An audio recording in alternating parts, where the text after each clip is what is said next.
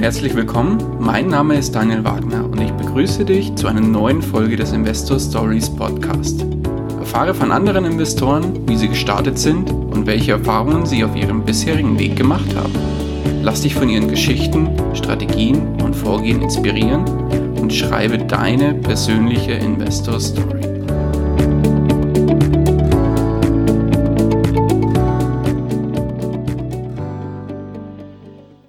Hallo und herzlich willkommen zu einer neuen Folge des Investor Stories Podcast. Heute zu Gast bei mir Svenja, die Mrs. Goldesel. Svenja, grüß dich.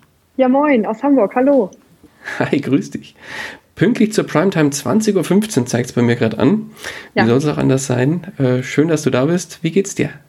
Ja, sehr gut. Ich äh, hatte einen äh, sehr erfüllenden Tag, war erfolgreich unterwegs und bin ähm, sehr gespannt auf unser Gespräch.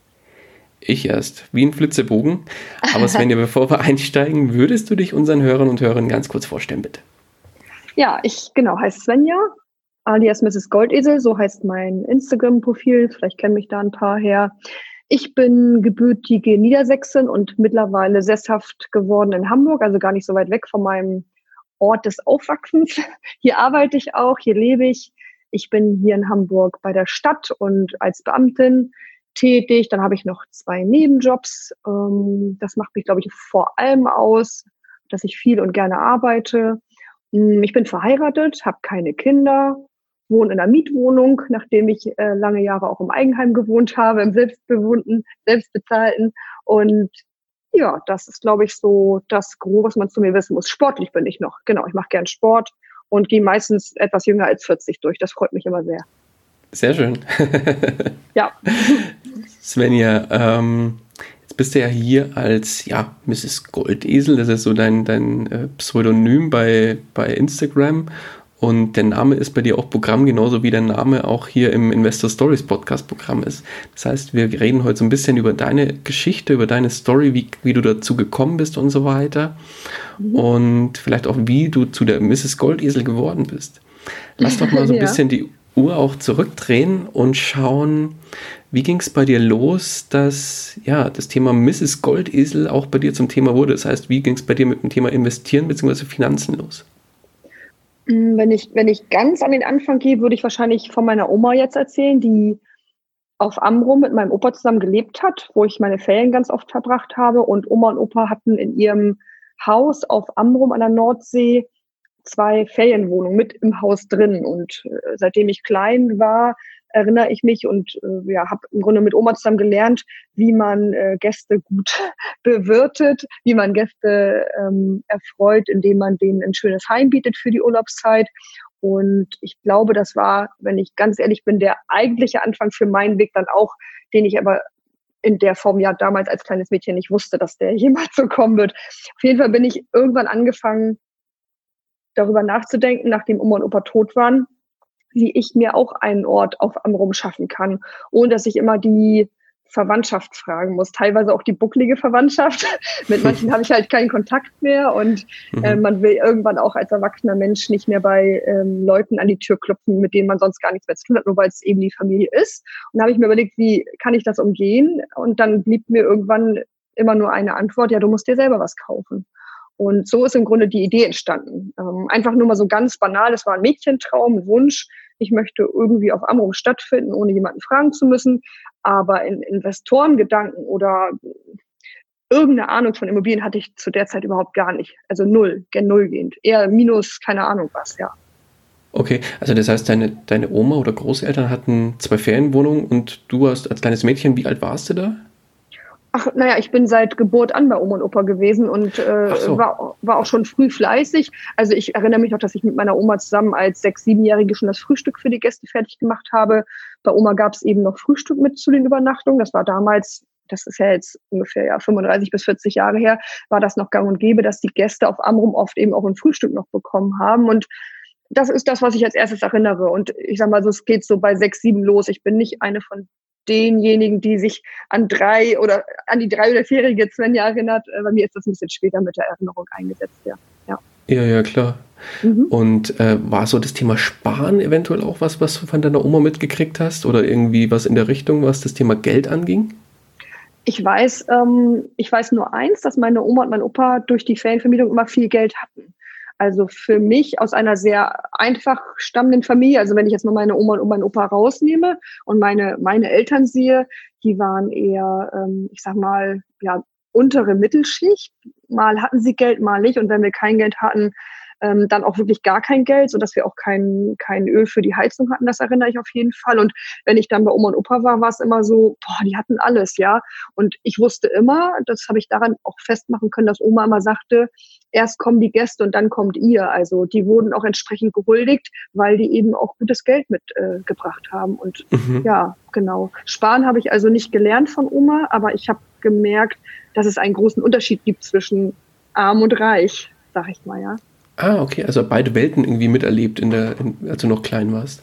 Genau, ja. Für, für mich waren Oma und Opa immer reich. Die konnten sich alles äh, leisten. Natürlich waren sie auch das ganze Jahr über am Arbeiten, wenn Saison war, aber zum Winter hin ähm, gehen viele Insulaner dann in ihre wohlverdiente Urlaubszeit und sind dann teilweise auch Wochen oder Monate.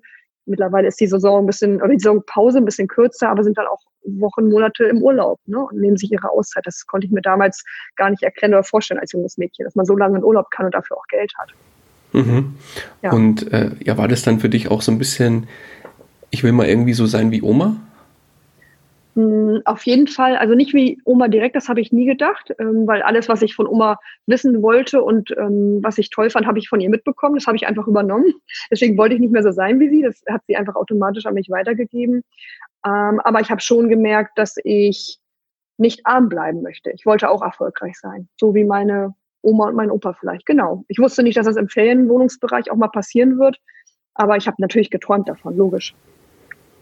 Und ja, wie ging dann der, die Verwandlung von dem kleinen Mädchen zu, hin zum, ja, wobei du hast eine Ferienwohnung, dann hast gesagt, äh, die auch zugelegt, aber wie ging die Reise dann weiter so in Richtung erstes Investment? War, was war so das, der erste Gedanke, wo du sagst, so jetzt irgendwie habe ich jetzt Geld und will das für mich arbeiten lassen? Wo war da der Sprung? Also ich habe gerade überlegt, aber ich habe gar nicht gesagt, ich habe jetzt Geld, ich will loslegen, sondern ich hatte meinen Wunsch, meinen Traum und habe überlegt, wie kann ich den umsetzen und was brauche ich dafür. Und mein okay. Wunschtraum war halt, ich möchte auf Amrum eine feste Bleibe haben. Und dann habe ich ganz einfach angefangen zu überlegen, wie komme ich normalerweise an eine Wohnung in Hamburg ran oder in der Umgebung, wo ich gerade gewohnt habe. Und dann ist mir das Internet eingefallen. Und das gleiche habe ich für Amrum überlegt, wie komme ich an eine Wohnung auf Amrum? Gucke ich doch mal ins Internet. Mhm. Und habe mich dann angefangen damit zu befassen und habe gemerkt, auf Amrum gibt's nicht wirklich viele Wohnungen. Also auf Amrum ist zum Beispiel nicht eine Mietwohnung im Internet eingestellt, weil ähm, wenn eine Mietwohnung dort frei wird, sind innerhalb von Sekunden äh, ist die Postkutsche rum und zehn Anwärter sagen, ich hätte gern diese Mietwohnung. So ähm, war mir schnell klar, abgesehen mal davon, dass ich eigentlich keine Mietwohnung wollte, aber ich konnte daraus ableiten, es gibt keine Mietwohnung und die Wohnungen, die als Eigentum verkauft werden, mh, die waren ähnlich rar, weil auch die gingen oft unter der Hand weg weil es eben Insellage ist und man schnell gemerkt hat, wenn man da nicht vor Ort ist, und das war ich halt nicht mehr, mm, dann wird es schwierig. Aber ich wollte es trotzdem. Und so habe ich im Grunde angefangen, ganz einfach zu recherchieren und schnell gemerkt, okay, wenn ich eine Wohnung will, muss ich nach Amrum. Ich muss da irgendwie hin. Das reicht nicht, wenn ich nur im Internet gucke. Und dann bin ich losgefahren, ja. ja, dann bin ich nach Amrum gefahren und ähm, habe meine Verwandtschaft ein Stück weit abgegrast, habe denen erzählt, was ich vorhabe ähm, die konnten mir aber nicht wirklich weiterhelfen. Ich glaube, ich wurde auch nicht so richtig ernst genommen mit meinem Wunsch. Ähm, Wie alt warst du da? Ähm, da war ich, ja, wann habe ich den ersten Goldesel gekauft? Das ist noch gar nicht ewig her. Mitte drei, Anfang Mitte 30 muss ich da gewesen sein. Als es anfing, weil ich habe angefangen und habe nicht gleich eine Wohnung gekauft und gefunden. Also nicht gefunden und gekauft, so rum. Ich habe zwei Jahre lang gesucht. Das heißt, jetzt äh, muss ich ganz kurz einhaken. Das heißt, weil du sagst, äh, da habe ich den ersten Goldesel gekauft. Das heißt, dein Mrs. Goldesel äh, leitet sich auch von deinen Investments ab. Ja, von meiner ersten Wohnung. Also die Wohnung, die ich dann, die Wohnung, die ich dann gekauft habe, die dann auch eine Ferienwohnung sofort geworden ist, hm, die ist irgendwann in unserem Munde nicht mehr eine Ferienwohnung gewesen, sondern war unser Goldesel, weil die so unglaublich äh, eingeschlagen ist und so viel Geld abgeworfen hat, dass ich immer gesagt habe, die scheißt ja Gold, ne? Die scheißt ja Gold. und dann war es irgendwann der Goldesel, weil das, glaube ich, kommt ja daher. Und ähm, mhm. dann hieß die Wohnung eben nur noch unser Goldesel. Und irgendwann habe ich dann einen Namen für Instagram gesucht und habe gesagt, naja, ist ja ganz klar, ich bin die Dame des Hauses und dann bin ich Mrs. Goldesel. Sehr genau, gut. So ist, das, so ist es entstanden, genau, ja. Perfekt. Mhm. Okay. Und ähm, ja, dann erzähl weiter. Jetzt habe ich dich leider unterbrochen, das wie du dann nichts. zu der ersten Wohnung gekommen bist. Genau, ich habe sie dann ähm, erst nicht gefunden, weil ich auch eben nicht mehr auf Amrum stattgefunden habe, wenig Kontakt zu meiner Familie und ich wollte die im Grunde auch nicht dafür nutzen, habe nur so ein Stück weit erzählt, dass ich es vorhabe und ob sie sich umhören können und die paar Leute, die ich noch kannte, denen habe ich es auch erzählt, aber es kam dann irgendwie nichts bei rum und dann ähm, ja war ich so ein bisschen verzweifelt und habe ich irgendwann einen Hausverwalter auf Amrum getroffen. Hm, der verwaltet auf Amrum ganz viele Mehrfamilienhäuser und Objekte, den kannte ich aber nicht. Irgendjemand hat mir den Tipp gegeben und sagte, ruf den mal an. Dann habe ich den angerufen. Der war leider sehr, sehr, wie nennt man das, wenn man nicht, also das Gegenteil von redselig, das Gegenteil von mir. Hat im Grunde kaum was gesagt und geantwortet. Und ich habe nur gesagt, ja, ähm, Herr Petersen, ich bräuchte eine Wohnung auf Amrum. Können Sie mir sagen, wie ich da rankomme? Und das Einzige, was er an, antwortete, war, ja, setzen Sie mal eine Anzeige äh, in, die, in die Zeitung hier auf Amrum, in den Inselbooten. Und dann hat er aufgelegt, dann hatte ich gedacht, naja, also das war ja schon lange die Zeit des Internets und eine Anzeige in die, in die Tageszeitung auf Amrum, das habe ich irgendwie überhaupt nicht verstanden und habe gedacht, das ist ja, das ist ja Quatsch, ne? Naja, da waren wieder zwei, drei Wochen um, ich habe das nicht für bare Münze genommen und dann habe ich gedacht, naja, guckst du dir mal den Inselboten an, guckst mal, was der für Preise für eine Annonce aufruft und habe dann doch die Anzeige geschaltet und habe nur so einen Dreizeiler reingesetzt, ganz äh, witzig geschrieben, auch so ein Satz wie junges Paar mit Amrumer Wurzeln sucht Ferienwohnung auf Amrum und dann noch den Preis dazu. Und dann war die Anzeige für zwei Wochen geschaltet. Und irgendwann auf einem Sonntag, es hatte sich niemand gemeldet, war mir aber auch schon fast klar, dass das so passiert, weil ich habe ja mittlerweile schon mitbekommen, dass man, wenn man nicht auf Amrum ist, halt auch schwer an eine Wohnung rankommt. Aber dann rief tatsächlich eine Dame bei mir an auf dem Sonntag und sagte, ja, ich habe gerade Kaffee getrunken und habe ihre Anzeige im Inselboten gesehen. Und ich würde Ihnen gerne meine Wohnung verkaufen, wenn Sie die leiden mögen. Ja, und dann habe ich gedacht, das gibt's ja gar nicht. Und dann bin ich, ähm, habe ich meine Sachen gepackt, habe meinen Mann eingepackt. Mein Mann war noch nicht so davon überzeugt, weil er von Ferienwohnung auch überhaupt keine Ahnung hatte und auch immer gesagt hat, Mensch, wir ähm, wohnen schon so teuer hier und äh, muss dann ja noch eine Ferienwohnung her. Und naja, der war nicht so richtig überzeugt, aber ist dann irgendwie mit. Ähm, und dann haben wir uns die angeguckt und haben sofort gesagt, die Wohnung wollen wir. Der Preis war ja im Grunde auch klar, weil den hatte ich in die Anzeige geschrieben, 150.000 Euro.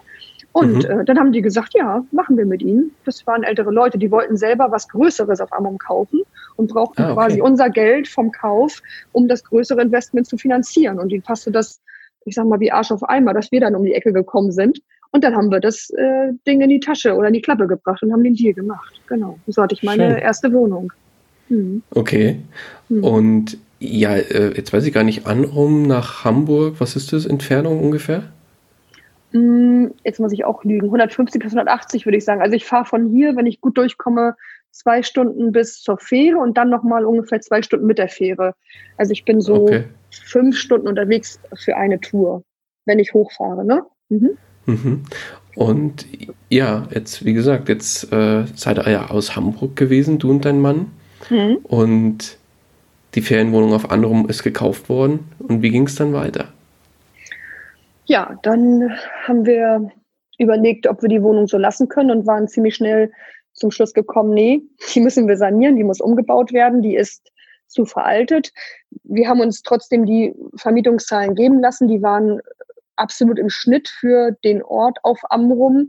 Die lagen bei 150 Tagen und damit hatte damals auch die Bank ziemlich konservativ, wie die Banken das immer so machen, gerechnet. Und wir haben gedacht, na gut, Vielleicht holen wir ja ein bisschen mehr raus, aber mit 150 Vermietungstagen haben wir ungefähr auch äh, hingerechnet, müsste das passen mit dem Kredit und mit den Einnahmen. Weil wir wollten schon äh, versuchen, obwohl wir uns damals nicht auskannten, plus minus null hinzubekommen. Ne? Mm, Cashflow, davon hatten wir noch keine Ahnung. Mm, das passte dann und dann haben wir gesagt, okay, das äh, trauen wir uns und dann äh, ging das im Grunde los und haben wir die Wohnung noch mit zwei Bausparverträgen gepimpt und dann die Wohnung saniert. Genau, haben uns noch Handwerker gesucht. Damals hat man die auch noch bekommen. Das ist ja heute auch anders. Dann haben wir das alles umbauen lassen. Ich glaube, wir haben 25.000 Euro investiert, haben die einmal komplett auf links drehen lassen. Ganz, ganz viel Eigenleistung auch reingesteckt. Also wir sind, ich lass mich lügen, aber wir sind, glaube ich, jedes Wochenende, ich war noch im Schichtdienst damals, ähm, sind wir hochgefahren, wir haben uns freigenommen, teilweise auch Urlaub und haben mit den Handwerkern zusammen die Wohnung dann eben hergerichtet. Und ich meine, so zwei, drei Monate später war sie dann fertig. Und wir haben sie schon während der Bauphase ins Internet eingestellt und die Leute quasi mitgenommen. Das ist eigentlich auch eine ganz witzige Sache, schon dann Vermietung zu generieren. Mm, und wir hatten tatsächlich schon die ersten Anfragen, als wir noch im Umbau waren. Und der Kalender hat sich schon gefüllt, obwohl wir nur Bilder vom Bau gezeigt haben. Aber irgendwie haben wir das schon ganz gut gemacht, den Text und die Bilder. Und wir hatten unsere Vision so ein bisschen auch eingestellt. Und so ging im Grunde schon die Vermietung los, obwohl wir noch nicht mal fertig waren. Über welche Plattform habt ihr das gemacht? War das dieses äh, klassische Airbnb, wie man es heute kennt? Oder war das Airbnb, was anderes? nee, das nutze ich gar nicht. Ähm, ich höre das immer wieder, aber ich habe mich auch noch nicht damit beschäftigt. Wir sind ähm, so an den Start gegangen, dass wir eine kleine Homepage gebaut haben. Die haben wir uns selber gebaut, äh, mithilfe von so einem Baukastensystem. Jimdo, das kennen, glaube ich, auch viele. Dann haben wir uns zwei Portale noch dazu gesucht, also die eigentlich auch die bekannten Traumferienwohnungen und ich meine Ferienwohnung.de. Und da haben wir die Wohnung dann eingestellt, dann aber schon mit etwas besseren Bildern oder mit den Bildern, die man schon anbieten konnte, wo man sich auch als Gast dann vorstellen konnte, okay, so sieht's dann aus. Da haben wir die Bilder vom Bau jetzt noch nicht eingestellt. Das war dann ein bisschen zeitversetzt. Ne? Mhm. Genau, und so gingen die Vermietungen dann los. Wir hatten dann insgesamt ja drei Plattformen und ja, dann äh, ging es ab. Ich weiß noch, wie wir die erste Anfrage hatten. Wir saßen gerade auf dem Sofa zu zweit und haben uns tierisch gefreut, als der erste Gast sagte, er möchte gerne bei uns wohnen. Ja, das war ja alles neu und total aufregend. Und äh, ja, wie habt ihr das dann gemanagt? Wie, weil die Leute, die kommen ja nicht, kommen im Zweifel vielleicht mal ein paar Tage und dann heißt es ja da wieder alles in Ordnung bringen und dann eventuell auch den Schlüssel an, entgegennehmen, wenn der Gast fährt. Und ja, ja und so weiter. Da, wie habt ihr das gehandelt? Da waren wir, waren wir, wie ich finde, ich weiß nicht, ob das andere auch so machen, aber ich finde, wir waren da ziemlich ausgebufft. Wir haben einfach ähm, überlegt, was haben wir für Probleme, was müssen wir für Probleme, Probleme lösen und dann haben wir die gelöst. Und zwar die Schlüsselübergabe. Da haben wir außen an die Hauswand ein ähm, so, ein, so ein Schlüssel, so eine Schlüsselbox haben wir angebracht, dass jeder Gast, der dort ankommt, einfach nur über einen Code an den Schlüssel gelangt und dann frei zugänglich, ohne dass jemand sich kümmern muss, in die Wohnung gelangt. Das war unsere, unsere erste Idee. Ich glaube, da waren wir da auch in der Ecke so die Ersten, die das gemacht haben. Das kannten wir schon aus den Florida-Urlauben. Da ist das gang und gäbe gewesen. Okay. Und die zweite Problematik war ja dann, mh, hm, wie reinigen wir, wie kriegen wir Wäsche gewechselt und wer guckt nach dem Rechten. Und dann haben wir gesagt, okay, wir fahren jedes zweite Mal zum Wechsel hoch oder fahren so oft wie möglich hoch und suchen uns dann zusätzlich aber noch eine Reinigungskraft. Und die haben wir dann gefunden und die hat uns im Grunde ja so zu 50 Prozent den Rücken freigehalten, wenn wir nicht hoch konnten. Und für die haben wir Wäschepakete gepackt. Das heißt, wir haben uns diese Tüten besorgt, wo man Wäsche drinnen einschweißen kann oder, oder Kleidungsstücke mit dem Staubsauger, die kann man ja so absaugen. Haben vier oder fünf Wäschepakete mit frischer und gebügelter Wäsche immer vorgehalten. Und dann musste die Putzfrau neben dem Putzen, das war ja eigentlich ihre Hauptleistung, hat sie dann eben noch übernommen, dass sie sich ein Wäschepaket aus dem Keller geholt hat und die frische Wäsche mit der dann benutzten ausgetauscht hat. Und so waren im Grunde alle Sachen erledigt, die man für einen neuen Gast in der Praxis braucht. Nämlich, ich komme rein als Gast, weil ich einen Schlüssel vorfinde und ähm, das Zimmer oder die Wohnung, in dem Fall war es ja Wohnung, sind hergerichtet, weil die Putzfrau das mitgemacht hat und das alles gereinigt. Somit war das im mhm. Grunde erledigt. Ja. Okay, cool. Mhm. Mhm. Und das lief dann? Das lief wie doof.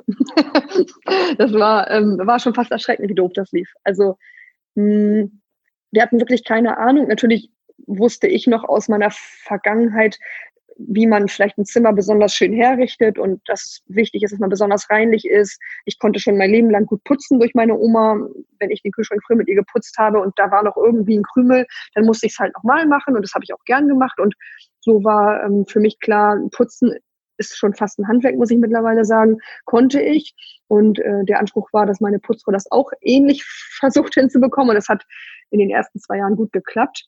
Und ähm, ja, da das immer sehr reinlich war bei mir, ich mir viel, viel Mühe gegeben habe mit der Ausstattung, wir nicht an der Ausstattung gespart haben, ich immer, wenn ich persönlich da war, und das war ich sehr oft am Anfang, ich habe immer irgendwie ein Stück Liebe von mir dagelassen, mal eine Blume, mal eine kleine Karte oder einfach nur eine wirklich super hergerichtete und extrem saubere Wohnung. Und das hat irgendwas ins Rollen gebracht oder ich sag mal, die Gäste unterhalten sich ja nicht untereinander, aber irgendwie war immer schneller klar, genauso wie wir es machen, ist es prima, also es ist das Ultimum und die Buchungen haben sich dann überschlagen. Ich konnte da mich gar nicht gegen wehren. Wir hatten innerhalb von zwei Jahren über 300 Vermietungstage. Also das ging so schnell. Wir haben die also verdoppelt innerhalb von zwei Jahren und hatten vorher keine Ahnung von Vermietung und Ferienvermietung im Speziellen. Ne? Mhm. Genau. Okay. Ja. Und dann wussten wir auch schnell, wir machen irgendwas richtig. Und äh, ja, wie ging es dann weiter? Kam dann vielleicht noch eine zweite oder dritte sogar dazu? Genau, so, so war in etwa die Reihenfolge. Also ah, okay. der, der erste Goldesel hat äh, natürlich ähm, neben dem erfolgreichen äh, Vermieten und den Einnahmen hat er auch viel, viel Arbeit gemacht, aber es hat mich unglaublich angespornt. Und ähm, da ich nicht gedacht hätte, dass man ähm, so hohe Einnahmen auch durch Ferienvermietung erzielen kann, habe ich natürlich geschlussfolgert, dann muss eine zweite her. Und dann haben wir uns wieder auf die Suche gemacht mh, mm, wurden ziemlich schnell fündig, weil ich meine Augen und Ohren eigentlich immer ganz gut geöffnet habe und ähm, auch sehr kommunikativ bin, mittlerweile alle Nachbarn kannte, mh, hm, weil ich ja gefühlt auch jedes Wochenende da war. Und dann erzählte mir genau der Nachbar von gegenüber, also wir hatten in dem Mehrfamilienhaus, wo der erste Goldesel war, einen einzigen Festmieter, der Rest war Ferienwohnung in dem Sechsparteienhaus und der erzählte mir von gegenüber, ähm, hier mein Eigentümer, der will verkaufen. Dann habe ich gesagt, ja, hätte ich gerne die Nummer. Äh, war natürlich gleich der Gedanke, toll, dass die Wohnung exakt gegenüber ist, dass die baugleich ist. Und äh, da habe ich gedacht, naja, die muss ich ja haben. Ne? Dann habe ich äh, an dem Abend auch tatsächlich die Nummer bekommen und habe den Eigentümer angerufen und habe ja nach einer Stunde mit ihm den Preis ausgehandelt. Er hatte eine Vorstellung, die hing allerdings nicht an irgendwelchen Rechenbeispielen, sondern er wollte seinen Kredit abbezahlt wissen. Er hatte Schulden und musste irgendwie Schulden abbezahlen. Und dann habe ich gesagt, okay, das bin ich bereit zu zahlen. Und dann waren wir uns einig und äh, ja, zwei, drei Wochen später ähm, haben wir uns getroffen und haben das noch alles äh, dingfest gemacht. Dann saß ich schon wieder beim Notar und hatte die zweite Wohnung, die auch ja genauso gut lief. Also das ging ruckzuck dann alles klar. Mhm. Ja. Ja, weil du sagst zweite und weil ich jetzt gerade noch gesagt habe dritte und dann sagst du ja, die Reihenfolge stimmt. Heißt es, dass die dritte war auch noch dabei? Die dritte ist ähm, auch auf Amrum ähm, von uns gekauft worden. Da ist ja. allerdings der einzige Unterschied, dass es keine Ferienwohnung ist. Wir dürften sie als Ferienwohnung nutzen, aber da wohnt eine ältere Dame drin. Also wir haben quasi dann die erste Wohnung gekauft mh, hm, mit einer Mieterin drin und die ist da auch immer noch drin. Also die wird fest vermietet und mal gucken, was wir machen, wenn die Mieterin vielleicht irgendwann auszieht oder ja, weiß ich auch nicht, was noch passieren kann, alles Mögliche. Hm, dann wollen wir mal schauen, ob wir das als Ferienvermietung weiter äh, vielleicht betreiben oder sagen, wir lassen es bei der Festvermietung. Genau, das ist dann die dritte Wohnung auf Amrum gewesen und dann ist es auch erstmal für Amrum dabei geblieben und dann haben wir noch woanders gekauft. Mhm. Jetzt hast du eingangs erwähnt, dass du ja als Beamtin unterwegs bist und zusätzlich noch zwei Nebenjobs hast. Mhm. Ist einer der Neben Nebenjobs diese Ferienvermietung oder kommt die noch on top? Die kam damals noch on top. Oh wow. Ähm, ja, genau. Ich weiß, ich weiß ehrlich gesagt nicht, Manchmal weiß ich das nicht. Ähm, ich habe es natürlich in der Praxis oft dann, bin ich ja live dabei. Wenn ich so zurückblicke, weiß ich nicht, wie ich das gemacht habe. Mm, aber ich habe ja schon gesagt, der Erfolg hat mich so unglaublich angetrieben und auch diese Rückmeldung von den Gästen, also die Bewertung. Das war mir schon mal peinlich, was die Leute geschrieben haben, weil ich immer dachte, das glaubt mir ja keiner, wenn ich die Bewertung online stelle. Aber ähm, ja, es hat mich angetrieben und so habe ich neben den Ferienvermietungen noch zwei Nebenjobs gehabt, manchmal auch dann kurzzeitig nur einen. Aber ich habe immer nebenbei gearbeitet, neben meinem Vollzeitjob, neben dem Schichtdienst. Schichtdienst ist auch nochmal eine andere Nummer. Das ähm, schafft manchmal, schafft manchmal Freiraum, wo andere dann arbeiten müssen. Also diese typischen 9-to-5-Zeiten, die habe ich ja dann gar nicht. Aber ich hatte halt Schwierigkeiten, auch am Wochenende frei zu bekommen, weil da ja alle Schichtkollegen frei haben wollen. Aber ich habe es immer irgendwie hinbekommen. Manchmal auch sehr müde und äh, ja, genau. Arbeiten ist mein Ding so. Das ist auch ein Teil meines Erfolgs, dass ich viel und gerne arbeite. Mhm. Und äh, die Ferienvermietung macht ihr heute noch nach wie vor nach diesem Muster, wie du beschrieben hast? Nein, ähm, wir haben letztes Jahr umgestellt. Und zwar okay. bin ich, bin ich äh, unter anderem, ich bin sehr müde von diesem, von diesem Modell gewesen. Mm, und wir haben uns entschieden, abzugeben. Wir haben ja vorhin kurz über das Abgeben auch gesprochen, wenn man irgendwann an einem Punkt ist, dass man erfolgreich ist, vielleicht auf irgendeiner Skala schon bei 80, 90 Prozent und sagt, man will weiterkommen, dann weiß ich mittlerweile, dass man irgendwann anfangen muss abzugeben. Und damit ich nicht, damit ich nicht stagniere oder wir nicht und, und äh, auch nicht zu müde werde, haben wir dann entschieden, wir geben ab. Ähm, mir fiel das sehr, sehr schwer, weil ich wusste, dass mit dem Abgeben auch der Standard einfach nicht mehr zu halten ist. Und das ist wie mit allen Dingen, wenn man es nicht selber macht. Also es ist nicht immer so, aber bei Reinigungskräften ist es leider oft so, dann ist es nicht mehr so, als wenn man das eben selber macht. Und da hatte ich große Angst vor, weil ich auch wusste, dass eins meiner Erfolgsrezepte auch die Reinlichkeit und dieses sehr, sehr ordentliche und saubere war oder auch ist. Und ähm, ja, davon habe ich mich dann verabschieden müssen, zumindest ein Stück weit. Und wir haben es letztes Jahr abgegeben an einen Dienstleister. Hm, die Verwaltung machen wir noch selber. Das heißt, um den Kalender kümmern wir uns nach wie vor selber, um unsere Gäste, um den Kontakt. Ähm, das Modell mit den Wäschepaketen ist geblieben und auch mit der Keybox, aber die Übergabe und die Reinigung vor Ort macht jetzt äh, ein externer Dienstleister. Mhm, okay, verstanden. Ja, also schon mal spannend. Also dann würde ich aber jetzt gerne mal so ein bisschen auf das komplett auf heute schielen. Jetzt verfolge mhm. ich dich ja auch auf Instagram schon ein bisschen länger und habe so ein bisschen auch deine, deine Geschichte so ein bisschen schon mitgekriegt. Mhm. Aber ähm, ich weiß, dass du zum Beispiel im Stand heute auch in Aktien investierst. Wie sieht es denn heute komplett aus, wenn man so ein bisschen von oben drauf schaut? Was kommt denn neben den Ferienwohnungen noch dazu? Wir haben die drei, also wir haben die zwei Ferienwohnungen, ähm, dann haben wir noch drei Wohnungen, die in der Festvermietung laufen, also die dritte auf Amrum und vier und Wohnung fünf sind in Göttingen. Die vermieten wir auch fest, die haben wir danach gekauft. Mm, das heißt, insgesamt haben wir fünf Eigentumswohnungen. Mm, ich habe dann vor ja ungefähr einem halben Jahr angefangen, weil wir bei den Immobilien eine Pause gemacht haben oder wir brauchten eine Pause, habe ich überlegt, was mache ich mit dem Kapital, was da ist und was frei ist und rumliegt. Und dann bin ich ganz schnell bei Aktien gelandet und habe gesagt, das Geld, also manche Sachen machen mein Mann und ich auch getrennt. Wir teilen dann immer ganz äh, ganz fair auf und dann kann jeder mit seinem Geld machen, was er möchte. Das finde ich auch ganz cool, weil ich merke, dass mein Mann anders investiert, als ich es zum Beispiel tue. Ich glaube, das ist auch so ein Unterschied zwischen Mann und Frau, den ich äh, immer mehr feststelle und das hatte ich vorher nicht drauf. Deswegen habe ich gesagt, nö, möchte ich gern selber machen. Und jetzt bin ich seit einem halben Jahr Aktionärin und gebe da ein bisschen Gas und äh, komme da in die Materie rein, im Grunde so ähnlich wie mit den Immobilien. Erstmal von, von nichts eine Ahnung, aber machen so. Ich bin eine Macherin und habe einfach angefangen. Genau. Schön, sehr mhm. gut, sehr gut. Mhm. Kommt äh, neben den Immobilien und Aktien noch irgendwas dazu? Mm, die Nebenjobs sind natürlich auch eine, eine coole Einnahmequelle, aber kein Invest. Mhm. Jetzt überlege ich gerade, sind wir noch irgendwie investiert? Nö. Nein, das ist, äh, nein, das ist alles. Das sind so die zwei Steckenpferde. Und mhm. wenn du die jetzt ähm, prozentual aufteilen müsstest, so von oben herab äh, geblickt, wie Meinst würde sich das aufteilen? Prozentual, genau finanziell betrachtet oder? Mhm, weil, genau. Boah, wie, wie rechne ich das denn gegen? Also, da müsste ich ja den Immobilienwert, den habe ich im Kopf, was unsere Immobilien wert sind, wenn wir sie jetzt verkaufen würden, zumindest in circa, und dagegen die Aktien. Mhm. Wie, oh würdest Gott. Du, wie würde sich das mit dem dicken Daumen? Ich nagel dich da auch nicht fest. Ich würde sagen 20% Aktien und 80% Immobilien. Mhm, okay. Ungefähr. Ja. Gut. Wunderbar. Ja, dann lass uns doch mal auf die negativen Seiten des Investierens kurz schauen. Mhm. Jetzt hast du ja schon so ein paar Stolpersteine erwähnt, die ihr so in äh, ja, eurer Vermietung etc. auch äh, erlebt habt.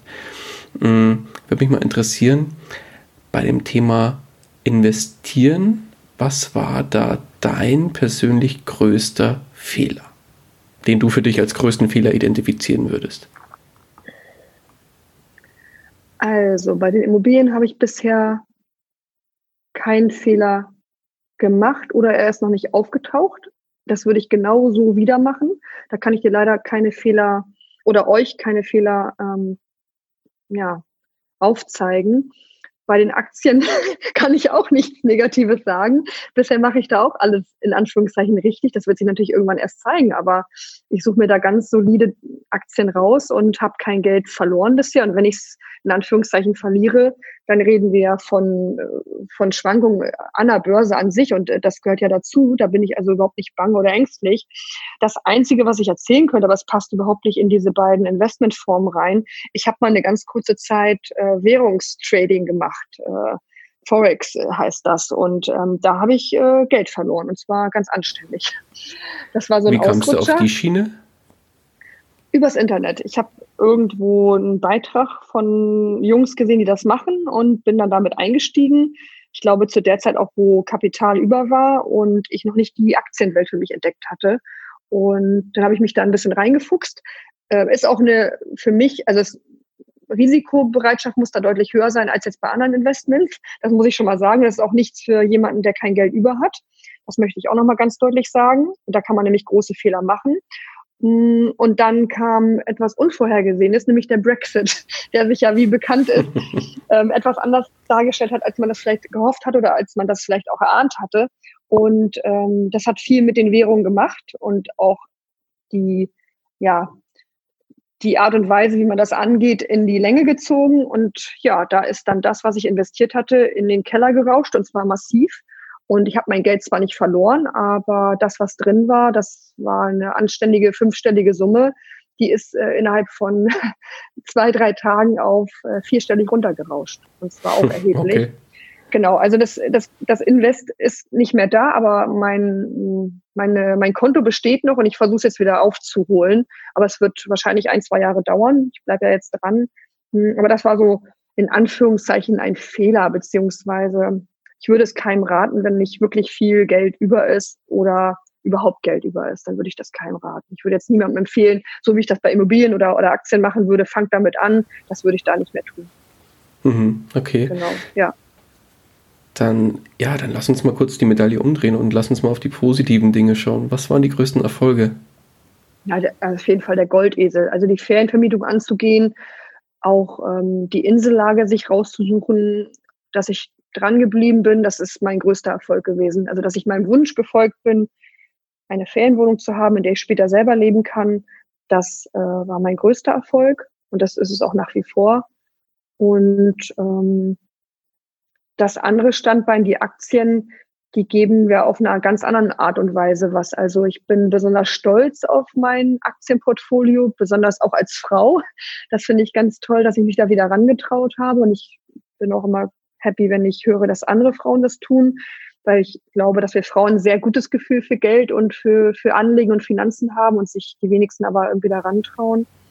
Warum glaubst du, ist es so? Weil ich habe genau das gleiche Gefühl und ich erlebe es ja auch immer wieder, wenn ich da so auch Rückmeldungen kriege. Also der Großteil der Rückmeldungen kommt tatsächlich von männlichen äh, Zuhörern, ähm, mhm. dass, dass ich mal von der, von der weiblichen Hörerin irgendwie was zurückbekomme oder mal so, ja, und ich fand es toll und ja, hier und da und äh, ich habe da jetzt auch angefangen oder ich mache das schon länger und so weiter. Das ist super selten.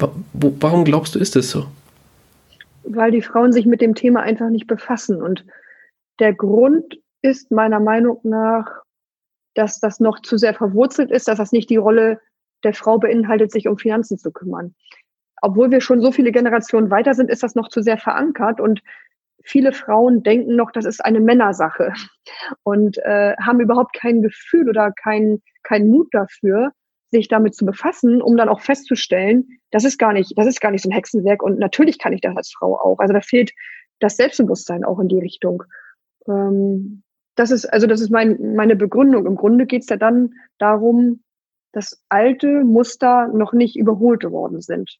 Ich glaube, es geht jetzt langsam los, aber das ist der Hauptgrund. Und wenn man sich von irgend, ja, wenn man sich bei einer Materie nicht auskennt, natürlich gibt man dann auch keine Kommentare ab, sondern ist eher still mitlesen, so wie ich es am Anfang ja auch gemacht habe. Und irgendwann, wenn man sagt, okay, ich fühle mich sicherer und habe meine Quellen irgendwie aufgesogen, dann kommen manche Frauen ja aus der Höhle. Aber das, dafür braucht man auch äh, schon gute Grundbausteine. Also da muss man auch schon selbstbewusst sein. Ich gehe auch mit meinen Sachen so nach außen. Das ähm, würden ganz wenige Frauen machen. Das, da braucht man echt schon ein gutes Selbstwertgefühl auch, ne? Mhm. Hm. Ja, aber ich sag mal so, das muss ja nicht unbedingt hier, äh, so wie du mit der Mrs. Goldesel auf äh, Instagram unterwegs bist sein, sondern das reicht ja schon, wenn man im Prinzip äh, ja bei Facebook, bei anderen Plattformen, bei Instagram etc. pp.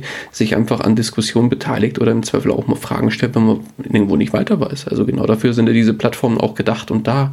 Also von daher auch nochmal ganz klar der Aufruf an unsere weiblichen Zuhörer hier. Ähm, ja, wenn ihr irgendwo damit starten wollt, dann macht es unbedingt und hängt euch da rein. Und wenn ihr Fragen habt, dann gibt es genau solche Plattformen wie zum Beispiel bei Facebook die Investor Stories Community. Da könnt ihr jederzeit Fragen stellen. Dann äh, genauso der Account von äh, Svenja. Da könnt ihr mit Sicherheit auch die ein oder andere Frage stellen, wo es, wie geht, wie es beim Thema Ferienwohnung äh, losging oder wenn ihr da Fragen dazu habt. Und ja, fangt einfach an, wie Svenja schon so schön gesagt hat.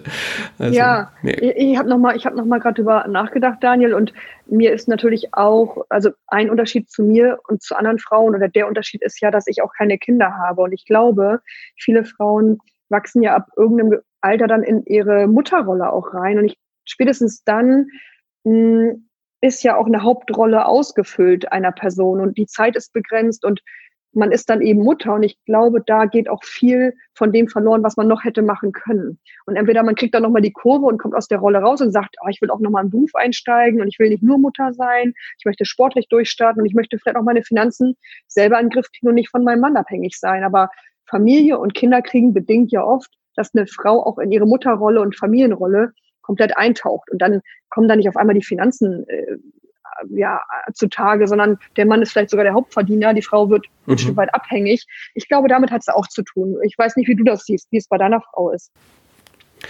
Mm, ich habe mit meiner Frau lange darüber diskutiert. Sie sagt tatsächlich, ähm, das ist überhaupt nicht ihr Thema, aber nicht, weil sie es nicht interessiert, oder nee, weil sie es nicht interessiert, aber sie, ähm, also ich unterhalte mich viel mit ihr über das Thema Immobilien und auch, also über Aktienanlagen jetzt eher nicht, weil das ist bei mir jetzt auch komplett zurückgefahren.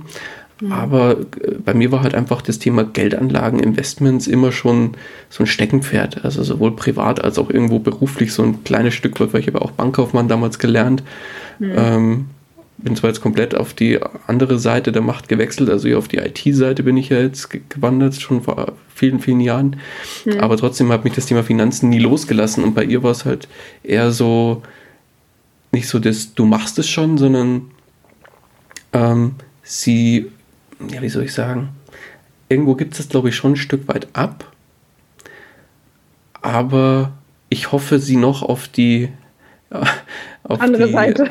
auf die andere Seite holen zu können, ja. Also ja, da, ja. Ähm, nee, also ich, ich bin bei dir mit dem Thema Mutterrolle, aber es gibt ja durchaus Möglichkeiten beim Thema Finanzen mit ganz, ganz wenig Zeitaufwand da ganz viel auch zu erreichen. Also, und das ist ja auch das, wo ich immer wieder predige. Also, da gibt es ja ganz viele Möglichkeiten, ähm, sich ich sag mal, mit, im Rahmen von ein, zwei Büchern sich in ein, zwei Themen einzuarbeiten und da einfach loszulegen und das kannst du ja größtenteils komplett automatisieren, seien es ETFs, P2P-Kredite oder irgendwas anderes. Muss ja nicht eine Ferienwohnung-Vermietung sein, wie es du es hast. Ja, ja, ja, und ähm, ich finde, es soll auch nochmal erwähnt sein, dass man, das wissen ja auch die meisten, aber ich glaube auch so Mütter oder, oder ja, Frauen in anderen Rollen, es, man braucht sich ja wirklich nur vors Handy oder vor einen Rechner setzen und sich berieseln lassen von Experten, von Profis, von angehenden Profis oder Experten und sich einfach ähm, besäuseln lassen von Input, das früher ja vielleicht Geld gekostet hätte, hätte dieser, diese Information oder das hätte man sich irgendwie erkaufen müssen. Es ist ja so einfach wie nie. Und deswegen habe ich auch ganz große Hoffnung, dass äh, vielleicht auch mal eine Frau mehr hängen bleibt, mh, hm, als es vielleicht früher der Fall war. Das wäre ganz cool ich kann es im Moment nicht sagen, ob der wirklich der Trend dahin geht, weil wenn man in einer bestimmten Szene und Rolle drin ist, dann kriegt man ja auch nicht mehr so richtig mit, wie kommen die anderen Frauen mit, weil man hält sich ja nur noch dann in dem Bereich auf. Also ich vergesse nochmal auch, wenn ich mich so in der Persönlichkeitsentwicklung ähm, ja da sehe, dann, dann bin ich natürlich auch mit Leuten umgeben, die das ähnlich machen oder schon ähnlich vom Stand sind. Aber irgendwie habe ich das Gefühl, das wird ein bisschen mehr und manche sind auch äh, deutlich interessierter, als vielleicht noch vor zehn Jahren der Fall war. Mm, das stimmt kleiner Tipp am Rande. Ähm, was eine super Gelegenheit als Mama ist, beim Stillen oder beim Kinderwagen äh, schieben, beim Spazierengehen, kann man super Podcast hören. ja, ja, beim Joggen auch. Ich mache immer gerne beim, beim Joggen. Joggen. Genau. ja, genau, ja, genau richtig. Ja. Okay, ja, perfekt. Äh, ich glaube, da war hoffentlich mal so der ein oder andere, äh, die ein oder andere Inspiration für unsere weiblichen Hörer dabei, da noch weiterzumachen oder noch tiefer mhm. einzusteigen eventuell. Aber lasst uns kurz zurück zu dir kommen, Svenja. Mhm. Ähm, jetzt bist du ja schon ja, sehr erfahrene Ferienwohnung, Veteränin. Mhm, mhm, ja. ähm, was kannst du denn da so aus deinem Nähkästchen plaudern in Form von, wenn du sagst, jetzt müsstest du eine neue Ferienwohnung auswählen? Wie würdest du denn da vorgehen? Ja, wenn ich jetzt nochmal eine Ferienwohnung kaufen wollen würde, würde ich wie folgt vorgehen und das kann ich auch jedem von euch nur so ans Herz legen. Als erstes würde ich an eurer Stelle den Standort bestimmen, damit ihr nicht zu so viele Möglichkeiten habt, Wohnungen raussuchen zu können, weil das kann dann nachher auch ein bisschen überfordern. Sprich, Standort bestimmen wäre das Erste, was ich machen würde. Da legt ihr euch dann fest und könnt ja viel, viel gezielter suchen, als wenn ihr in ganz Deutschland suchen wollen würdet. Das überfordert einen, wie gesagt, nachher. Dann als zweites würde ich das Limit festlegen. Das Limit mh, hm, kann man entweder selbst für sich festlegen, wenn man sich schon ein bisschen mit dem Thema Finanzen, Immobilien auskennt, dann weiß man ja, was man investieren könnte oder auch ja, möchte. Hm, oder man geht tatsächlich mal auf seinen Finanzvermittler, jemanden, der sich vielleicht im Freundeskreis auskennt, zu mit Finanzen und fragt, beziehungsweise lässt sich mal ausrechnen, was würde denn gehen in Bezug auf das Einkommen, was man hat, die Schulden, die vielleicht vorhanden sind, andere Kredite schon laufen und legt dann ein Limit fest mit einem kleinen Puffer. Ich würde sagen, so von fünf bis zehn Prozent plus dieser Summe, die man dann irgendwie für sich gefunden hat. Und dann kann man neben dem Standort anfangen, mit seinem Limit zu suchen. Ja, dann kann ich immer nur raten, dass man keinen Zeitdruck hat. Also niemand sollte eine Wohnung suchen, weil er Druck verspürt, sondern einfach ganz klassisch, ähm, weil man vielleicht eine Kapitalanlage für sich erschaffen möchte oder weil man die Möglichkeit bekommen hat durch eine Erbschaft oder weil man vielleicht viel Geld hat, was man nun investieren möchte. Aber es ist keine gute Voraussetzung, wenn man unter Zeitdruck sucht. Deswegen ist das für mich auch eine wichtige ja, Variante, die hier mit rein sollte, keinen Zeitdruck zu haben. Und als mm, mit letzten Punkt würde ich auf jeden Fall äh, Suchfilter füttern. Das heißt, ihr äh, solltet euch ein, zwei, drei Portale im Internet raussuchen und da eure Parameter eingeben, die ihr dann ja schon jetzt ganz gut bestimmen könnt. Standort, Limit und äh, ja, ein, zwei Sachen fallen euch vielleicht noch ein, die mit in den Filter rein können. Und dann lasst ihr euch im Laufe der Zeit die entsprechenden Immobilien, die dann da aufploppen, anzeigen und könnt anfangen zu sortieren, was euch gefällt. Und ja, dann solltet ihr als nächsten Schritt auch unbedingt anfangen, Wohnungen anzugucken. Die, die in euer Raster passen und auch sonst einen ganz guten Eindruck machen, die solltet ihr auf jeden Fall angucken. Und ich würde auch sagen, immer angucken. Angucken macht unglaublichen Spaß und das Kennenlernen der Leute ist unfassbar interessant. Man ähm, lernt neben der Immobilie und den ja, Sachen, die da so zugehören, auch ganz, ganz tolle und interessante Geschichten kennen und lernt sie mh, hm, ja, zu verstehen.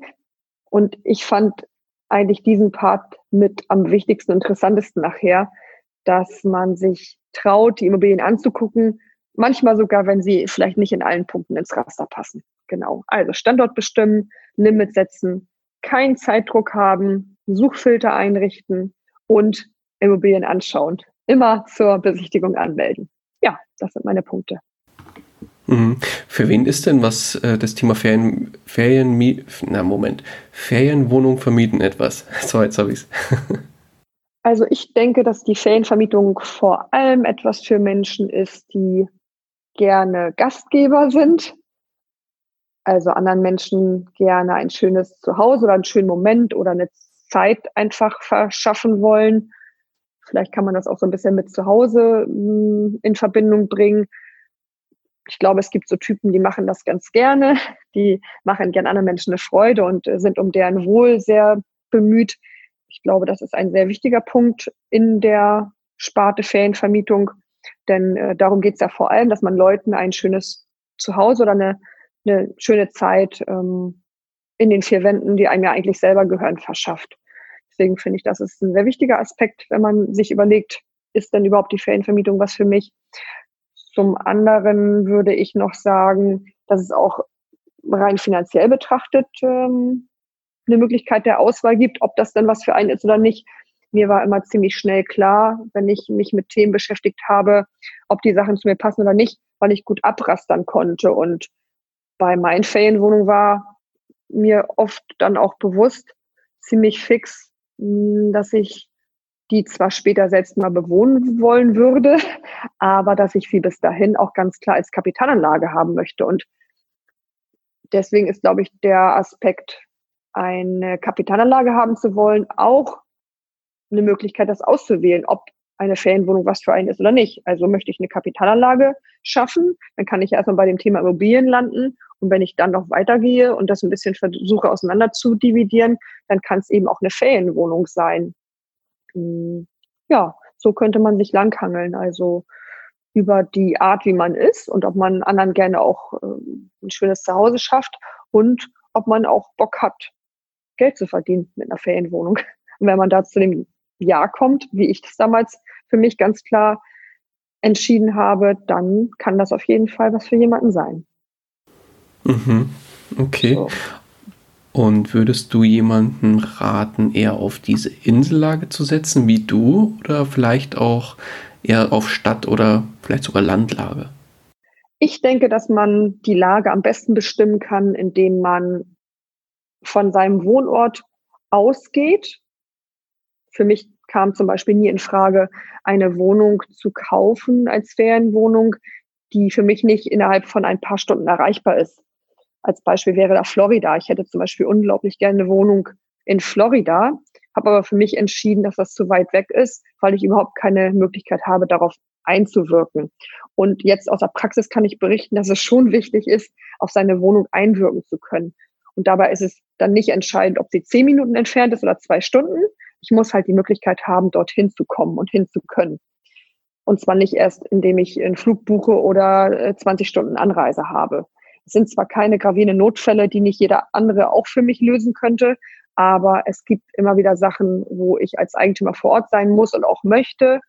Und deswegen sage ich, es ist besser, sich eine Ortschaft, Lage, wie auch immer rauszusuchen, auf die ich auch in irgendeiner Form einwirken kann.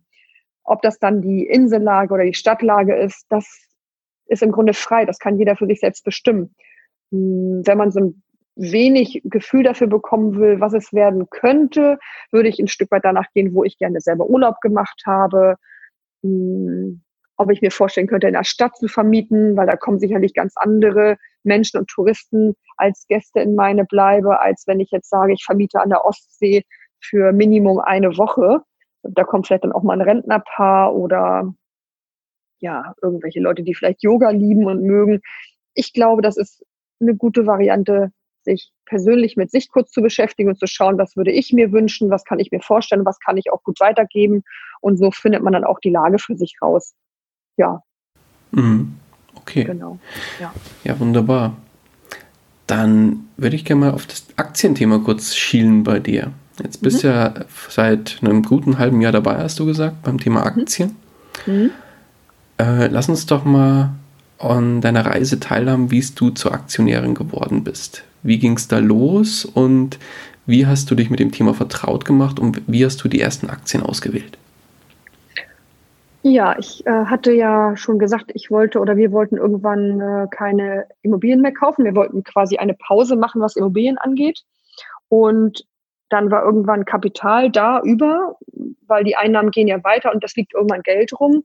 Und äh, mir war nicht, ähm, ja, also mir war klar, dass ich irgendwann hm, so viel Geld habe, dass ich das nicht auf der Bank liegen lassen möchte, sondern ich möchte investieren, weil ich verstanden habe über die Wohnung, über meine Einnahmen, was der Zinseszins ist, wie ich mein Geld wirklich schnell vermehren kann, wie es nicht weniger wird, sondern immer mehr wird. Und ähm, ich wollte im Grunde angeknüpft an die Einnahmen durch die Ferienwohnung und durch die Mietwohnung, wollte ich ein Invest schaffen, was ähnliche Einnahmen generiert, beziehungsweise mein, mein Wunsch und mein Traum mh, irgendwann erfüllt, dass ich nicht mehr arbeiten muss und trotzdem von meinen Einnahmen oder Dividenden leben kann. Und dann habe ich einfach überlegt, wie kann ich das machen? Und in meiner Welt gibt es nicht mehr viele Möglichkeiten derzeit, weil die Bank ist keine Möglichkeit, eher eine Möglichkeit, dass man seine Beine in die Hand nimmt für sein Geld und äh, davon wegkommt. Mm, und dann blieben im Grunde, ich wollte jetzt kein Waldstück oder ein Stück Gold kaufen, dann blieben als allererstes immer die Aktien bei mir hängen. Und ich hatte, ich hatte Angst vor Aktien, ich hatte Angst vor der Börse, ich hatte immer Angst vor Zahlen, ich war in Mathe nicht gut, nicht weil ich nicht gut rechnen kann, glaube ich, sondern weil ich unglaubliche Angst vor meinem Mathelehrer hatte. Und so ist mir Mathe nie in Fleisch und Blut übergegangen, sondern war immer so ein, so ein ja, roter Punkt ähm, auf meinem Stundenplan und ich habe immer geguckt, dass ich es irgendwie überstehe. Also hatte ich auch nie einen Zugang zu Zahlen und deswegen war es ganz klar, so Börse kann ja nichts für mich sein, weil da, ich habe immer diese Tafeln gesehen mit den Zahlen und den Kurven und habe gedacht, nee, das, da komme ich nie im Leben rein. Also ich habe es komplett ausgeschlossen. Und dann habe ich irgendwann in den Florida-Urlauben angefangen, bewusster wahrzunehmen, welche Unternehmen an der Börse sind und dass ich die ja sehr wohl auch schon kenne. Also sofern war mir das gar nicht und bin im Grunde darüber ähm, an die Aktien gekommen, beziehungsweise habe mich dem Thema ein bisschen annähern können, indem ich zum Beispiel okay. überlegt habe, wo, wo esse ich denn? Ja, bei McDonald's. Hm, wo trinke ich meinen Kaffee gerne? Ah, bei Starbucks. Wo gehe ich shoppen? Ach, in der Tenga Mall. Und irgendwann habe ich geschnallt, ach, das sind ja alles Aktienunternehmen. Okay, ja, cool, wenn ich dahin renne, ähm, dann rennen da bestimmt auch ganz viele andere hin. Dann habe ich mich umgeguckt und habe gedacht, okay, das hat auch nicht alles sofort mit Zahlen zu tun. Dann gucke ich mir doch mal an, ähm, wer alles so an der Börse aktiv ist. Und so habe ich im Grunde dann auch Vertrauen gefasst und wusste, ja, kenne ich, was ich kenne und wo ich selber auch hinterstehe. Und das stand ich zum Teil. Also McDonald's ist jetzt nicht der Laden, wo ich essen gehe, aber ich kenne es von früher. Hm, und dann habe ich angefangen, mich mit den Unternehmen und Accounts, ich bin sehr gerne auf Instagram, Accounts zu beschäftigen, die sich mit dem Thema schon mehr befassen oder schon ein tolles Portfolio mit Aktien ja, vorzeigen können. Also andere Instagram-Accounts, die sich hauptsächlich mit dem Thema Dividenden bzw. mit Aktienunternehmen, äh, ja, mit Aktien und Unternehmen auseinandersetzen. Genau, ich, im Grunde bin ich immer hängen geblieben bei den Posts und Stories, äh, wo es darum ging, ähm, ich habe Dividenden bekommen. Also ich wusste immer, ach, der hat irgendwie aus irgendeinem Grund, weil er investiert hat, hat er mehr Geld bekommen oder kriegt was ausgezahlt. Und da musste ich immer so an meine, an meine Immobilien denken und habe gedacht, ja, ich kriege ja auch mal was ausgezahlt, weil ich ja ein bisschen mehr kriege, als mein Mieter hm, eigentlich zahlen müsste, beziehungsweise als mein Kredit es verlangt. Dieser sogenannte Cashflow, den hatte ich da ja auch immer schon äh, als Ziel. Hm, und im Grunde kam mir die Dividendenzahlung ähnlich vor. Und dann habe ich gedacht, ja, dann dann kann ich das doch über Aktien vielleicht auch hinkriegen. Und so bin ich äh, an den Pluszahlen hängen geblieben, an den Ausschüttungen und habe ganz schnell für mich äh, den, den Wunsch gefasst, mein Geld in Aktien zu investieren und auch Dividenden zu erhalten, mit denen ich dann wiederum weiterarbeiten kann und investieren kann. Okay. Und was waren dann die ersten Unternehmen, in die du investiert hast? Also die ersten vier Aktien habe ich gekauft äh, ähm, bei, also Alibaba heißt das Unternehmen und das ist im Grunde ähm, ja vergleichbar mit mit Amazon, würde ich mal sagen, ne? Alibaba. Ja, ja doch. glaube ich, ja. das chinesische Amazon. Doch, genau. Ja, genau. Also genau, China, das ist wichtig, dass man das nochmal dazu sagt. Hm, aber es ist vergleichbar und ähm, davon habe ich vier Stück gekauft. Ich glaube, für ich hatte große, große Angst, überhaupt Aktien zu kaufen, obwohl ich schon mich mit dem Thema befasst habe. Ich für 800 Euro damals. Also ich hatte viel mehr Geld, aber habe erstmal nur mit vier angefangen und wollte ein Gefühl dafür kriegen, wie das ist und die beobachten und erstmal schauen, wie ist das eigentlich so. Mhm. Und äh, warum mussten es zwingend gleich direkt Einzelaktien sein? Hast du dich vielleicht auch mal mit Fonds oder mit, mit ETFs beschäftigt? Mm, ETFs ja, über Madame Moneypenny. Die ähm, mhm. preist ja sehr auch die ETFs an, gerade für Frauen, damit die überhaupt ins Investieren kommen und sich für später absichern oder auch eine Rentenlücke dadurch schließen. Das äh, fand ich einen, sehr angenehmen Gedanken. Mm, ich habe ETFs aber erstmal für mich ausgeschlossen, weil ich gemerkt habe, dass mir Einzelkäufe mehr liegen. Also ich wollte gezielt in einzelne Unternehmen investieren. Ich habe mir eine Liste gemacht und habe gesagt, die möchte ich alle irgendwann haben. Ich habe die auch gerade witzigerweise auf Instagram gepostet, meine Krakeleien. Das ist eine Seite voll mit äh, großen Unternehmen, die ich alle haben möchte. Meine, okay. meine Wunschliste. Und ähm, ja, und, und Fonds kam nicht in Frage, weil ich mich mit Fonds nicht beschäftigen wollte und weil ich äh, negative Erfahrungen mit Fonds gemacht habe. Wir wurden okay. mehrfach schon Fonds angedreht, in Anführungszeichen, äh, weil ich keine Ahnung hatte. Also das, was vielen Frauen oder vielen Personen passiert, man unterschreibt irgendwas und hat dann echt ein Kackding an der Hacke für wie viele Jahre auch immer. Und wenn man sich dann ja. davon lösen will, dann muss man erstmal nachlöhnen und kriegt gar nichts raus. Und ich habe die irgendwann abgeschüttet und habe gesagt, Fonds nie wieder. Und deswegen ist es im Grunde auch auf Aktien im Einzelkauf hinausgelaufen. Das hat mir am meisten Spaß gemacht. Okay, sehr schön. Ja, dann lass uns doch jetzt mal die Uhr ein bisschen vordrehen. Wo geht die Reise noch hin bei der Mrs. Goldesel? Also im Moment juckt es mich in den Fingern, nochmal Wohnungen zu kaufen. Das merke ich seit ungefähr einer Woche. äh, ich, äh, ich kann gar nicht sagen, warum, aber irgendwie habe ich wieder davon gelesen und habe gedacht, oh, ich möchte, also nee, ich weiß warum. Äh, gegenüber von meiner Arbeitsstelle wird ein großes ähm, Bauprojekt gerade realisiert und da stehen seit einer Woche Banner, dass man jetzt auch Wohnungen, 104 Eigentumswohnungen dort kaufen könne. Und mein Traum ist es aktuell, eine Wohnung in Hamburg zu haben. Jetzt bin ich eigentlich auf Neubauwohnungen aus, weil die natürlich auch entsprechend teurer sind. Aber ich habe auch keine Lust, ähm, wieder irgendwie mich in die Suche so reinzuhängen. Ähm, und deswegen habe ich mich da jetzt angemeldet und schaue mal, ob da was gehen könnte bei diesem Projekt. Da bin ich jetzt mhm. äh, auf E-Mails angewiesen, aber es geht wohl irgendwann los. Mm, dann ist Mrs. Goldesel voll aktiv, was Aktien angeht, will sich gerade ein, ein, sag ich mal, ein Sümmchen X zur Seite legen, um für Kurs, ja, Kursschwankungen oder Senkungen, wie auch immer, bereit zu sein und ein bisschen gezielter zu kaufen, wenn äh, bestimmte Aktien fallen. Also, oder okay. vielleicht auch, ähm, ja, ein kleiner Crash kommt. Das ist ja immer sehr mh, hm, Glaskugel gucken mäßig, was da passiert. Und da kenne ich mich Klar. auch zu wenig aus. Aber ich mache dann auch manchmal das, was die machen, die sich gut auskennen. Und die sagen, Moment, vor allem legt euch gutes Cash zurück, damit ihr dann in Fall X einsteigen könnt. Das mache ich auch. Es fällt mir unglaublich schwer, weil ich super gerne Aktien kaufe und auch der Meinung bin, dass man lieber investieren sollte, als es nie zu tun oder ständig zu warten. Also dann schieße ich lieber ein und nehme dann auch ja vielleicht mal gute Kurse mit. Hm, aber ich habe jetzt auch mir auferlegt, dass ich nicht so viel shoppe, äh, was Aktien angeht und mal eine Summe zurücklege. Also das ist die zweite Säule, die ich gerade bediene. Mhm.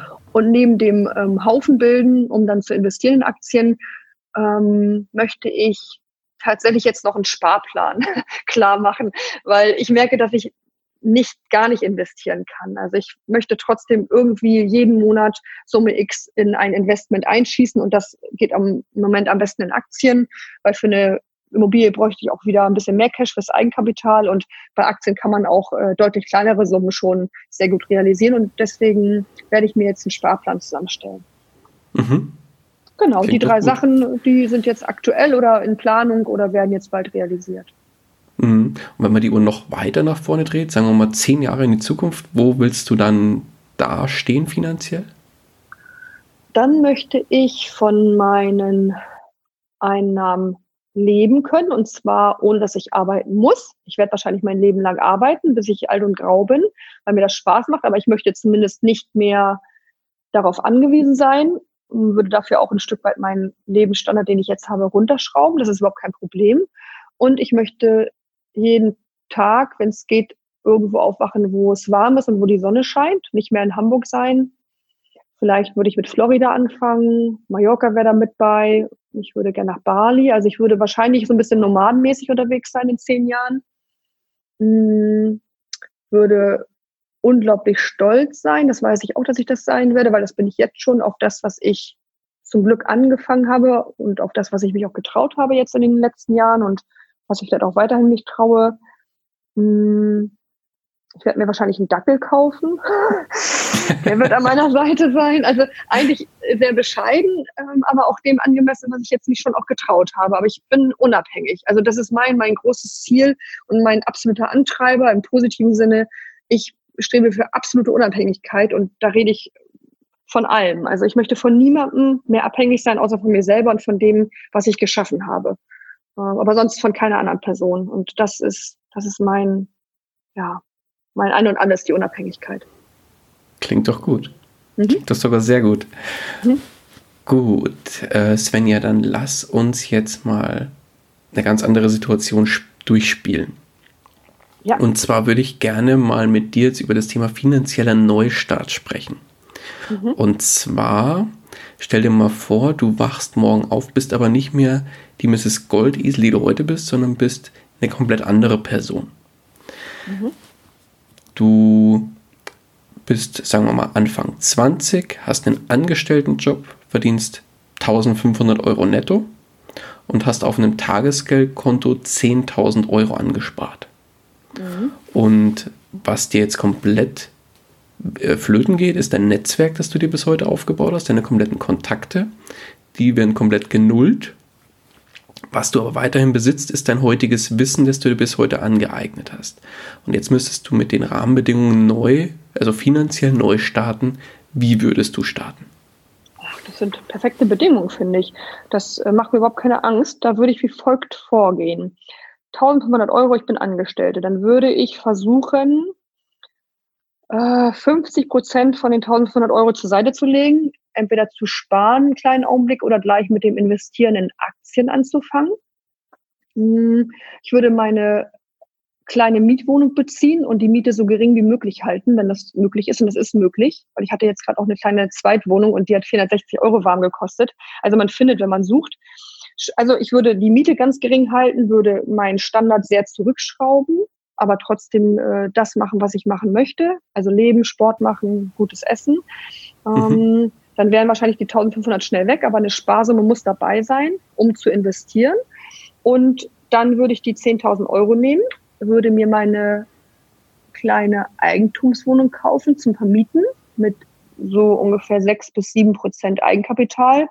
Wäre ich bei einer kleinen Wohnung, wie ich schon gemacht habe, ähm, vielleicht in Göttingen 60, 70.000 Euro kostet die Wohnung da, dann hätte ich ein kleines, ähm, äh, ja, kleines Cashflow über. Und das, was von den 10.000 über ist, weil es wird so sein, wenn ich nur das äh, geringste Minimum an Eigenkapital aufbringe, würde ich ähm, in Dividendenaktien stecken. Mhm. Also ich würde 7000 Euro ungefähr in die Wohnung investieren, Eigenkapital, den Rest würde ich fremdfinanzieren über die Bank. 3000 Euro würde ich in Aktien stecken und den Rest würde ich sparen und dann auch peu à peu in Aktien einschießen, was von meinem Gehalt als Angestellte über ist. Mhm. Klingt doch so nach einem Plan. So würde ich es machen, ja. Klingt doch nach einem Plan. Mhm. Theoretisch mhm. einfach nur nachmachen. Mitschreiben, nachmachen und loslegen.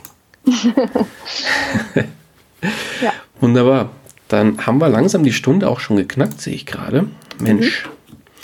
Dann lass uns doch zum Abschluss nochmal zu einem anderen Thema kommen. Und zwar, jetzt kommt jemand auf dich zu und sagt, Svenja, ich finde es total cool, wie du gestartet bist mit Ferienwohnungen, mit Aktien, finde es total klasse, würde auch gern irgendwie auch in einen von den beiden Sachen anfangen zu investieren. Am besten heute noch. Gib mir doch mal einen kurzen, knackigen Rat mit auf den Weg, weil ich muss jetzt gleich zum Bus rennen, aber ich will heute noch loslegen. Was soll ich tun? Was würdest du sagen? Dass die Person anfangen soll, sich in ein Thema reinzuhängen. Entweder gleich im Bus oder spätestens, wenn er zu Hause ist, sich ein Thema raussuchen und sagen, da belese ich mich, da hole ich mir Input und dann fange ich damit an, egal was passiert sich trauen. Also einfach trauen und nicht immer sagen, ja, ich kann das nicht, ich brauche dafür jemanden, du musst mir das zeigen, wie macht man das? Machen. Also man, man lernt am aller, allermeisten, wenn man sich auf den Weg macht. Und ich werde auch immer, immer wieder angeschrieben über Instagram, wie fange ich da an, wie fange ich dann? Ich weiß nicht, wie es geht und ich habe Angst und ich habe Angst vor Fehlern. Da, genau das ist ja der Weg, dass man anfängt. Man muss sich diesen einen Schritt trauen und vielleicht auch erstmal einfach stumpf eine Aktie kaufen, von der man vielleicht nie gehört hat oder von der man schon gehört, aber nicht weiß, wie es ausgeht. Bei einer Immobilie kann man das nicht immer so umsetzen, aber im Grunde habe ich es ja auch so gemacht. Ähm, das ist jetzt vielleicht nicht der beste Anfang für jemanden, der wirklich große Angst hat, aber man kann die Angst zum einen nehmen, indem man sich ausbreitend beliest und, und Input ansammelt und 10.000 Leute fragt. Man kann aber auch wirklich einfach losgehen. Das ist mein Weg gewesen. Ich habe das nicht so gemacht, wie das oft in Büchern steht. Ich bin losmarschiert und habe gesagt, hier, ich will eine Wohnung auf Amrum. Wo finde ich die? Wie mache ich das? Und das habe ich mir alles selbst angeeignet. Und das hat funktioniert. Deswegen kann man entweder vom Typ Macher sein und geht den Schritt einfach oder man ist eben so ein bisschen ängstlich unterwegs und holt sich immer Leute, die sagen, mach es so und mach es so. Dann muss man aber auch die Verantwortung abgeben, wenn dann Fehler passieren, beziehungsweise sich immer an die eigene Nase fassen und sagen, ja, okay, ich habe es ja abgegeben, war jetzt nicht ganz so meine Entscheidung. Ich bin immer dafür, dass man seine Entscheidung selber trifft und wenn man dann mal ins Klo greift, hm, dann kann man davon meistens sehr, sehr lange von zehren und macht diesen Fehler auch nie wieder, weil man weiß, wie sich das anfühlt und vielleicht auch, warum man den Fehler gemacht hat. Und dann kann man immer nur besser und besser und besser werden. Mhm. Schön, schöner Rat auf jeden Fall. Mhm. Svenja, dann lass uns auch langsam zum Ende kommen. Mhm. Wenn dich einer unserer Hörer oder Hörer erreichen will, wie kann man dich am besten erreichen? Ja, ich, ich liebe ja Instagram und ähm, das ist mein Medium. Ich hänge nicht stundenlang vor allen möglichen Elektrogeräten, sondern wenn dann vorm Handy. Also schreibt mir auf jeden Fall über Instagram, wenn ihr mögt. Ich bin da sehr, sehr antwortaffin, äh, tausche mich unglaublich gerne aus. Ich antworte auch in der Regel jedem. Noch ist es nicht so, dass ich da nicht hinterherkomme, trotz meiner vielen Nebenjobs. Ich schaffe das immer noch. Und mir ist es auch wichtig. Hm, ich mache das alles intuitiv und äh, sehr authentisch. Also bei Instagram könnt ihr mich immer gerne anschreiben. Äh, E-Mail gebe ich dann auch gerne raus, wenn es mal irgendwie ein bisschen tiefgründiger ist oder jemand sagt, ich möchte das hier nicht so in kurz schreiben oder bei Instagram ist ja auch mal die Minute begrenzt mit dem Raufsprechen. Dann kann man mir auch gerne E-Mail schreiben oder mich auch anrufen. Da habe ich auch kein Problem mit. Mhm. Alles klar. Verlinke ich dann gerne in den Show Notes, dann könnt ihr euch da gerne bei Svenja melden, bei der Mrs. Mhm. Goldesel auf Instagram. Und auch nur zu empfehlen, äh, haut ihr gerne da auch ein Abo rein, ähm, weil du jetzt gerade gesagt hast, du machst das sehr authentisch. Also das kann ich nur unterschreiben und unterstreichen. Also ich, ich äh, folge dir ja schon seit längerem und habe dich dann jetzt auch mal angeschrieben und hatte ganz, hoff, äh, ganz hoffnungsvoll mir die, selbst die Daumen gedrückt, dass du Ja sagst und hier heute im Interview erscheinst. nee, also wirklich Daumen hoch von meiner Seite auch und äh, mach da unbedingt auch weiter so. Finde das ganz, ganz klasse, wie du da deinen Kanal bespielst und äh, authentisch bist du definitiv. Ja, vielen Dank. Das freut mich. Danke dir. Svenja, dann haben wir es geschafft. Dann sind ja. wir, haben wir die Stunde geknackt. Ja, bravo. Und dann, ja, danke ich dir ganz, ganz herzlich für deine Zeit, den mhm. wirklich tollen Input, den du hier gelassen hast und die tolle Geschichte. Und die letzten Worte des Interviews, die gebühren dir. Ähm, ich bin immer sehr gerne sehr dankbar und möchte dir von Herzen danken, dass du mich eingeladen hast, Daniel. Vielen Dank. Danke dir. Mach's gut. Ciao, ciao. Tschüss. Das war's auch schon wieder mit dieser Podcast-Folge. Ich danke dir ganz herzlich fürs Zuhören. Hat dir der Investor Stories Podcast gefallen, freue ich mich über eine Rezension bei iTunes. Damit hilfst du mir, diesen Podcast für noch mehr Zuhörer sichtbar zu machen. Ich freue mich, wenn du auch beim nächsten Mal wieder mit dabei bist. In dem Sinne, habe die Ehre, dein Daniel.